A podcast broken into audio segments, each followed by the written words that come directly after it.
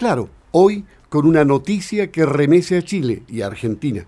Dos casos casi simultáneos de coronavirus. Nuestro periodista Eric Paredes está con la Seremi de Salud Scarlett Mold en la línea telefónica. Eric, buenas tardes. Buenas tardes Luis, auditores, así es Scarlett Mold. Muy buenas tardes, ¿cómo está? Hola Eric, ¿cómo están?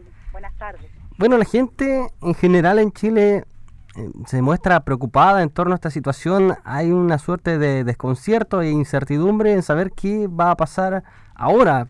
O sea, era un secreto a voces que este virus llegaría a nuestro país y se hablaba hace unas semanas atrás, ¿no? A ver, siempre todas las medidas que se implementaron y los protocolos que se estaban trabajando a, nivel del ministerio iban en la vía de que a través de la globalización que hoy día tenemos, era esperable que tuviéramos casos de coronavirus en nuestro país.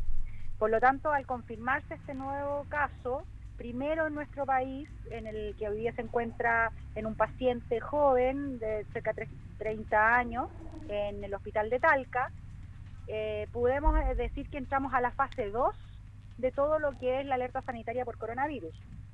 Ahora, en esta fase, hoy día lo que queda y lo que, lo que se implementa son, por supuesto, todas las medidas de, prevención a la hora de los profesionales de salud que tienen que tratarlo y también de cómo este paciente se relaciona o forma parte de eh, una conexión con sus contactos y cómo ahí también pasamos a, frenar eh, este, este posible contacto o contagio con sus cercanos. Claro, eh, este paciente, este hombre que es médico y que estuvo en Italia y en otros países, eh, se presenta asintomático actualmente, o sea, no tiene síntomas del virus, pero sí dio positivo. ¿Cómo se puede dar esto? A ver, lo que nosotros tenemos es que él está con síntomas leves. Ya. Eh, por lo tanto, sí tenía cuadro asociado y obviamente había recorrido eh, varios países de Europa, había estado en Singapur también, y, pero él tenía síntomas de carácter leve, por lo tanto, como, coincidía con muchos de los antecedentes y definición de un caso sospechoso, se hizo la, la toma de muestra y se confirmó vía ISP que es el coronavirus COVID-19 quien es causante de sus sintomatología. Ahora, lo importante es dejar claro que hoy día este es un virus que si bien no tiene vacuna, corresponde a un virus que eh, produce enfermedades respiratorias que tienen medidas de prevención de contagio.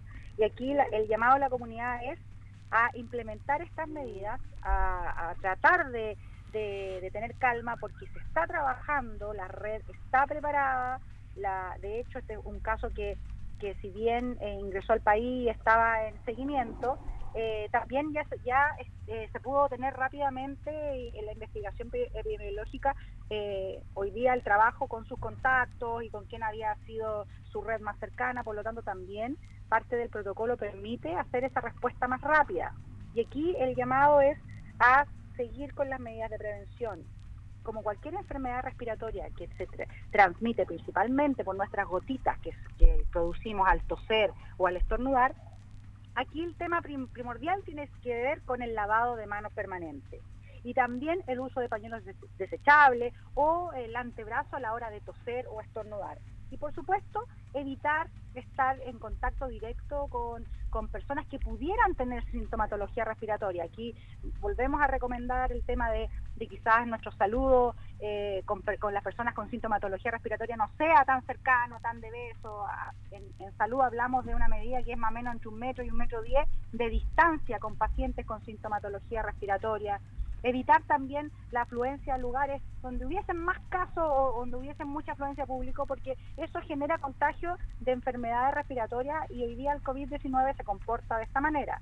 Pero aquí el llamado a la comunidad es, es, que, eh, es hacer hincapié de que hemos hecho simulacro, está, hemos trabajado, la red cuenta con los elementos de protección personal, las capacitaciones se han mantenido, de hecho, eh, sigue, seguimos en un plan permanente de difusión y trabajo con la red y también con, los otros servicios para que a la hora que, que pasara este evento, como el que ya sabemos que es un caso confirmado, podamos tener la respuesta rápida, en este caso del diagnóstico y también del tratamiento de los pacientes. Otra cosa, si esta persona llegó a nuestro país el 25 de febrero y hoy, hoy estamos a 3 de marzo, ¿él pudo haber contagiado a otras personas de su círculo o en general durante ese transcurso de días? En, de hecho, sí, pero por lo que nosotros tenemos de información, eh, este paciente ya estaba en vigilancia por la Seremia de Salud del Maule, ya se había, eh, estaba en pesquisa, como decimos nosotros, estaba empadronado y por lo tanto se sabía con quién se ha relacionado. Él estaba haciendo una especie de, más que reposo, sino que él estaba teniendo poco contacto por lo mismo, porque estaba empadronado como un paciente posible caso sospechoso. Entonces lo que se, lo que se conoce hoy día es que la posible red de contactos eh, se conoce y por supuesto que se va a hacer el seguimiento a ellos de cualquier síntoma. Y aquí el llamado es eso, el, llamado a que pacientes que hayan estado en contacto directo con hoy día el caso confirmado y que empiecen a hacer cualquier tipo de sintomatología como fiebre, dificultad respiratoria, tos, se acerquen obviamente al centro de, centro de salud más cercano e indiquen que estuvieron en un contacto con el caso que hoy día tenemos en Chile que es confirmado. Esas personas que, por ejemplo, sienten temor o, estuvieron en contacto con alguien o con esta persona quizás, em, ¿cómo lo hacen para aislarse un poco de la sociedad? O sea, eh, ¿existe una fiscalización por parte de las seremías? ¿Se entrega algún documento para que ellos no vayan a trabajar? A ver, hoy día la, la vigilancia tiene dos dos áreas. Una es para los pacientes que son asintomáticos, es decir, no tienen síntomas, sino que solo ellos refieren haber estado en un posible contacto con un caso confirmado. Y a esos pacientes uno les hace, les sugiere medidas para evitar, en este caso, contacto con pacientes, por ejemplo, de riesgo, adultos mayores, enfermos crónicos, en fin, pero obviamente que esas medidas son una, de seguimiento, es decir, hay llamado telefónico del Departamento de Epidemiología de la Serena de Salud para saber cómo han estado, cómo avanzan, en este caso, eh, su cuadro, si que presenta o no síntomas, pero, pero esto no refiere una obligación de estar encerrado. Diferente es para los cuadros sintomáticos, con, en este caso se hace una vigilancia activa, muchas veces se visita en forma permanente o se está en contacto con los pacientes y la familia en forma permanente, casi diariamente. ¿Para qué? Para establecer en el fondo las medidas de, prevención adentro del hogar, para evitar los riesgos asociados a, que el paciente con síntomas eh, circule o pudiera, podría, pudiera corresponder a un poco de contagio. Pero no nos olvidemos que la presentación de esta patología puede ir en diferentes grados, grados más leves, grados más complejos, y eso también va a depender de la indicación de hospitalización o no del paciente. Otra cosa, ¿sirven de verdad las mascarillas? Eh, es una pregunta quizás muy lógica, pero eh, se, digamos, se agota muy rápidamente en la farmacia. ¿Sirven de verdad? Por supuesto. A ver, aquí la indicación de la mascarilla va principalmente dada para el paciente que es que tiene síntomas respiratorios y que queremos evitar que contagie. Ahora, la, mejor de las mascarillas desde el punto de vista de, su capacidad real para evitar el para filtrar en este caso los, agentes patógenos es la mascarilla N95, que su nombre habla de que tiene una capacidad de, frenar el 95% de eh, los agentes patógenos. Y estas mascarillas tienen un uso de X cantidad de horas, no más de 24 horas, y hay que cambiarla. Esto es si no se ha mojado o si no ha, habido mucha transpiración de parte del usuario. Ahora, en los equipos de salud, que son aquellos que trabajan directamente con pacientes, hay indicación de uso de mascarilla por un tema de prevención que va asociado a su salud ocupacional pero en general el, el, paciente que está sintomático es el que debería usar la mascarilla más que los sanos para evitar el contagio del paciente. Bueno, este hombre que es de Talca va a ser dado de alta quizá durante la noche. Algunas personas critican esta situación, si será positivo, ¿por qué no se deja aislado?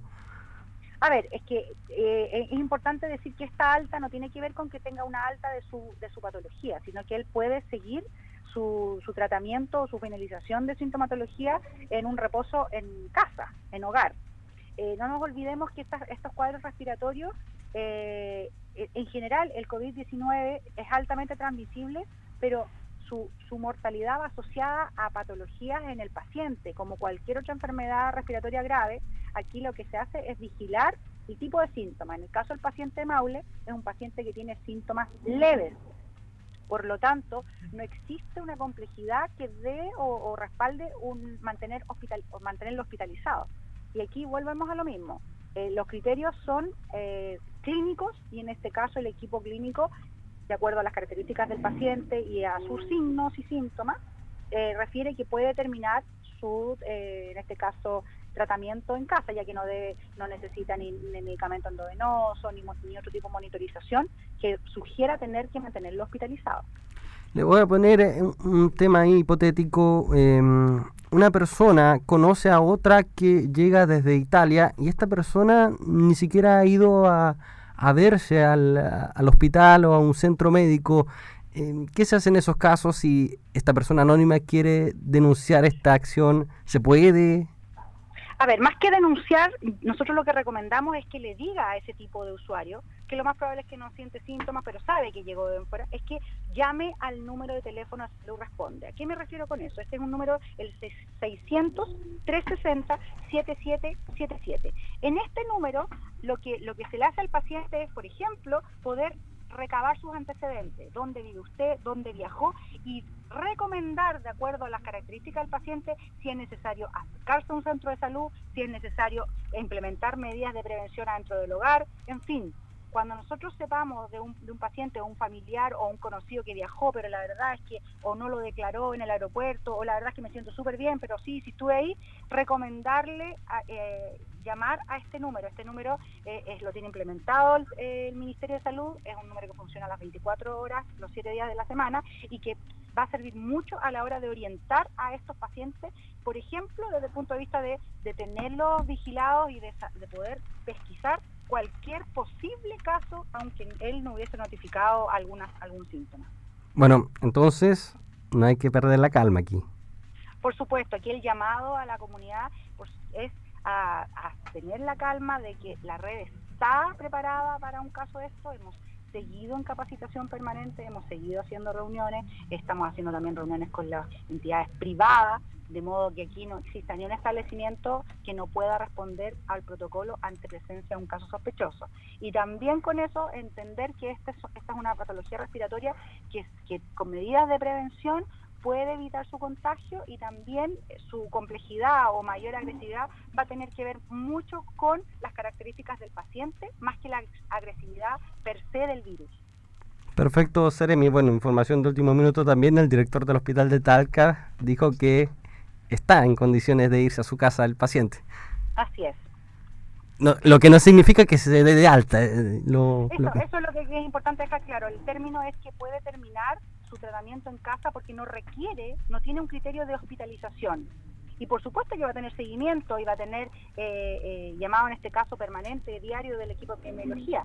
Pero no nos olvidemos que una hospitalización tiene que ver con un grado de complejidad y de gravedad que el paciente necesita monitorización permanente, necesita quizás tratamiento farmacológico endovenoso, en fin, necesita cuidados especiales que deben ser monitorizados directamente, en este caso, en, un área de, eh, de un establecimiento de atención de salud. Por último, lo más probable es que se sigan sumando casos, ¿no?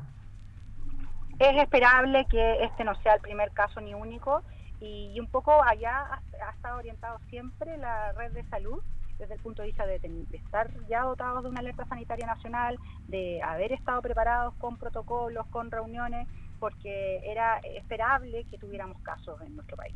Vamos a estar de tanto entonces. Seremi, muchas gracias por este gracias contacto. A usted, Nos vemos, que esté muy bien.